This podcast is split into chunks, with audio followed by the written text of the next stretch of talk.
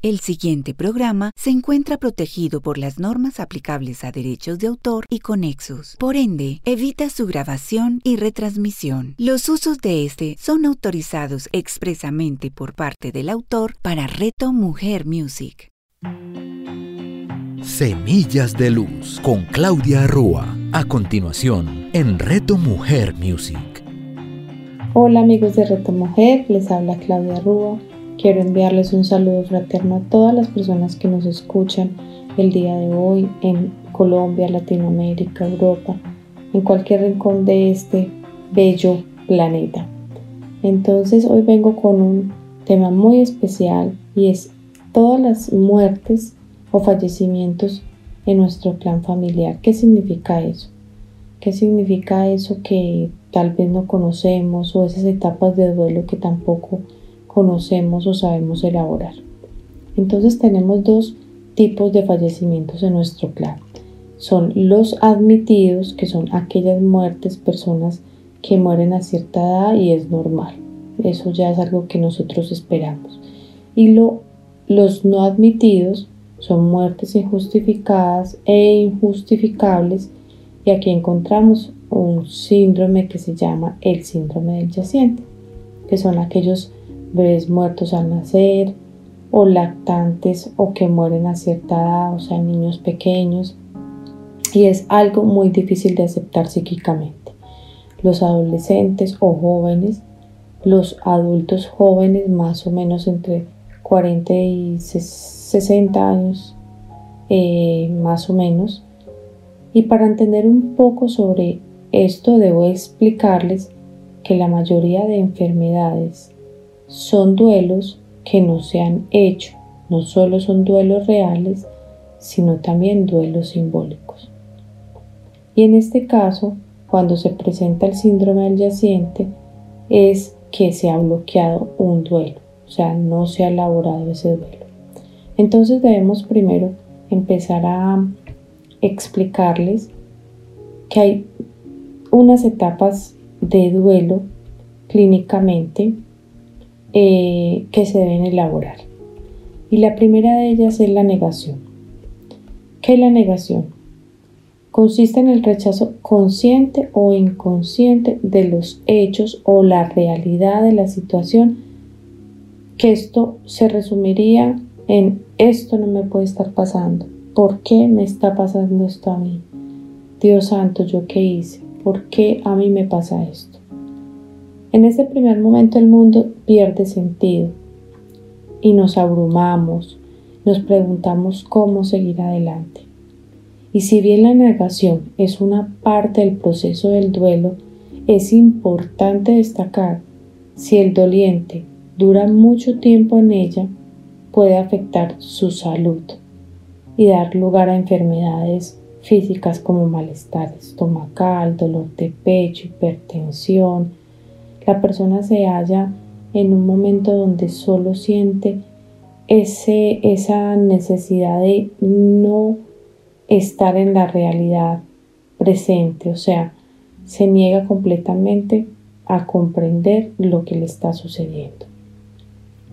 Venimos con otra etapa importante que es la segunda etapa, la ira. Cuando ya no es posible ocultar o negar esta muerte, comienza a sufrir la realidad de la pérdida y su consecuencia es el dolor. En esta etapa la ira toma un protagonismo dirigiéndose este enojo al que falleció, o sea, a la persona que murió, o a nosotros mismos o a nuestros familiares se siente un resentimiento hacia la persona que nos ha dejado, pero a la vez sientes culpa. O sea, ¿por qué me dejaste? ¿Por qué te fuiste? Y sientes culpa de, de estar pensando y culpar a ese ser. Pero a la vez sientes tanta ira porque no estabas esperando esa situación. Llegas a pensar, ¿por qué esto me sucede? Dios, ¿dónde está?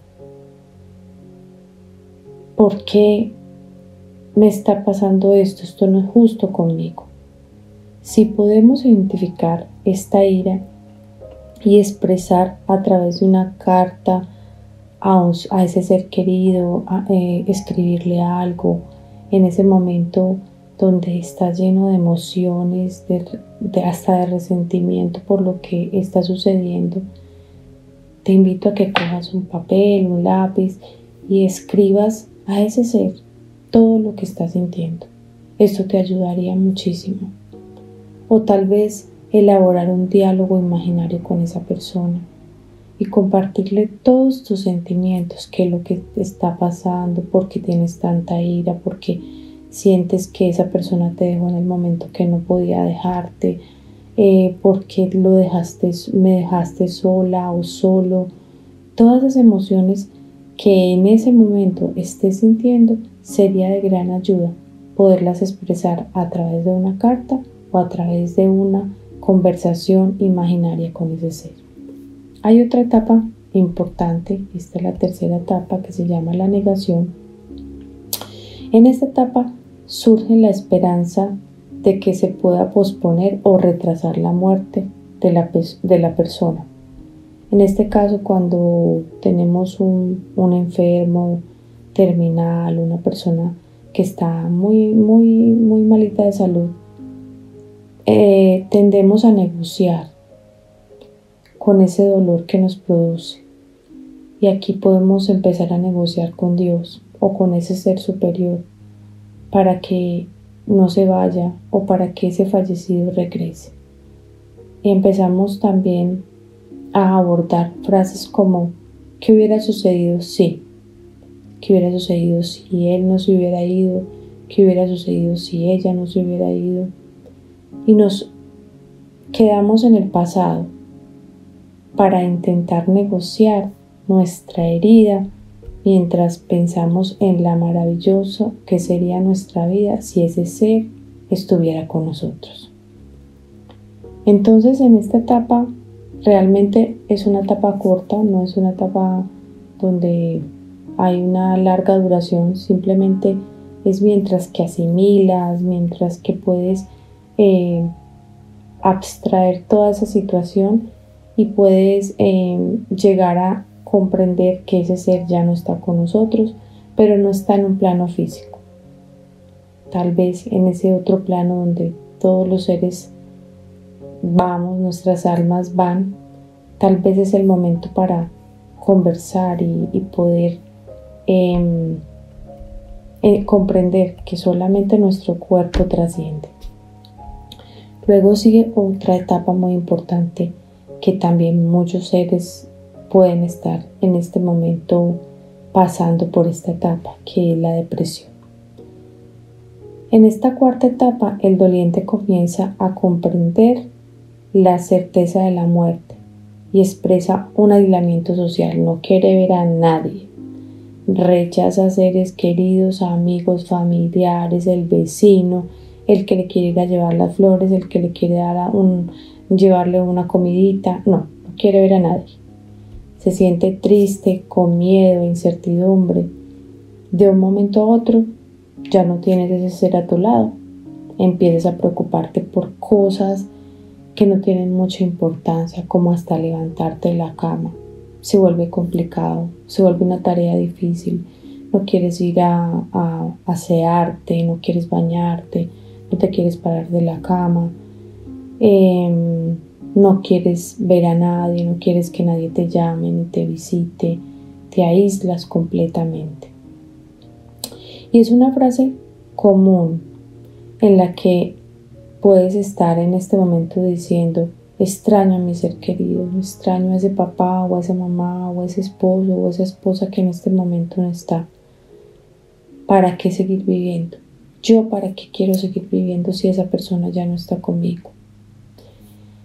Si bien el doliente siente que esta etapa durará para siempre, es importante considerar, que la depresión de este proceso de duelo no es sinónimo de una enfermedad mental. Muchas personas pueden estar pasando o han pasado por esta situación, sino que esto se trata de una respuesta adecuada a esa pérdida, por lo que las emociones de la depresión deben ser experimentadas para sanar, O sea, muchos de nosotros en algún momento hemos pasado por una situación similar donde perdimos a un ser querido y no estábamos esperando esa muerte, no estábamos esperando la partida de ese ser querido y llegamos a un momento donde mm, el mundo se nos viene abajo, no queremos hacer nada, todo se nos vuelve oscuro, turbio eh, y no nos queremos relacionar con nadie. Pero eso es algo que es normal que se elabore, es un proceso adecuado de duelo.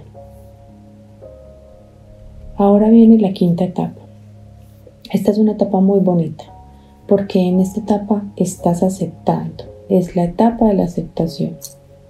En esta etapa se las paces con, con esta persona, o sea, con este ser.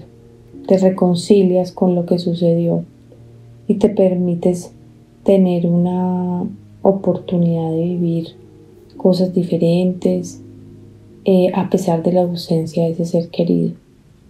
En este proceso nos permitimos reflexionar sobre el sentido de la vida y de lo que queremos a partir del momento presente. Y nos podemos decir estas palabras, todo va a estar bien, vamos a salir adelante, eh, voy a seguir luchando, eh, estoy acompañada de ese ser, así no esté físicamente, pero en este plano él no está, pero está desde algún lugar, en el lugar que tú creas, en el lugar de la creencia religiosa o espiritual que tengas, llámese el cielo o el universo donde tú creas. Y comenzamos a depositar nuestra energía en amistades, en nosotros mismos y podemos establecer una relación más cordial con esa persona que falleció. O sea, ya no vamos a sentir ese dolor, simplemente aceptamos completamente lo que sucedió, sucedió y de ahí comenzamos una nueva etapa de la vida. Entonces, es algo natural que nosotros como seres humanos entremos en estas cinco etapas de elaboración del duelo. Es algo que debemos hacer porque es parte de nuestro proceso, de nuestra humanidad, de ese dolor o de ese, de ese resentimiento que en algún momento podemos sentir hacia la pérdida de un ser querido.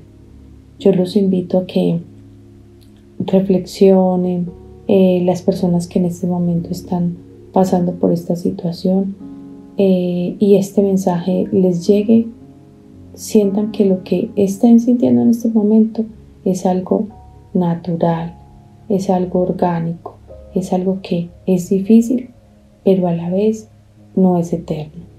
Es algo que se puede solucionar en el tiempo. Em, quiero que me sigan en mis redes sociales, en Instagram como semillas de punto luz y en Facebook semillas de luz. Los invito a que me sigan, ahí pueden encontrar eh, si están interesados en, hablar conmigo, eh, encuentran un link directo a mi WhatsApp y los espero en un próximo programa de Semillas de Luz donde hablaré sobre esta etapa ya del duelo pero no resuelto, donde ya no es algo natural, orgánico, sino que ya se nos vuelve patológico, donde ya hay algo que se debe elaborar de manera diferente. Les envío un fuerte abrazo y los invito a que me sigan en mis redes sociales, en Instagram como semillas de punto luz y en Facebook semillas de luz. Claudia Rúa. Escúchala todos los miércoles a las 11 de la mañana, con repetición a las 8 de la noche, solo en Reto Mujer Music. Hola, mi nombre es Robert Barraza y en compañía de mi llave Luis Gabriel Cervantes estaremos con ustedes todos los jueves desde Barranquilla en Converseamos, un espacio para conversar, ser y crecer. Converseamos todos los jueves en Reto Mujer Music. Converseamos con Robert Barraza y Luis Gabriel Cervantes. Escúchalos todos los jueves a las 9 de la mañana, con repetición a las 6 de la tarde, solo en Reto Mujer Music.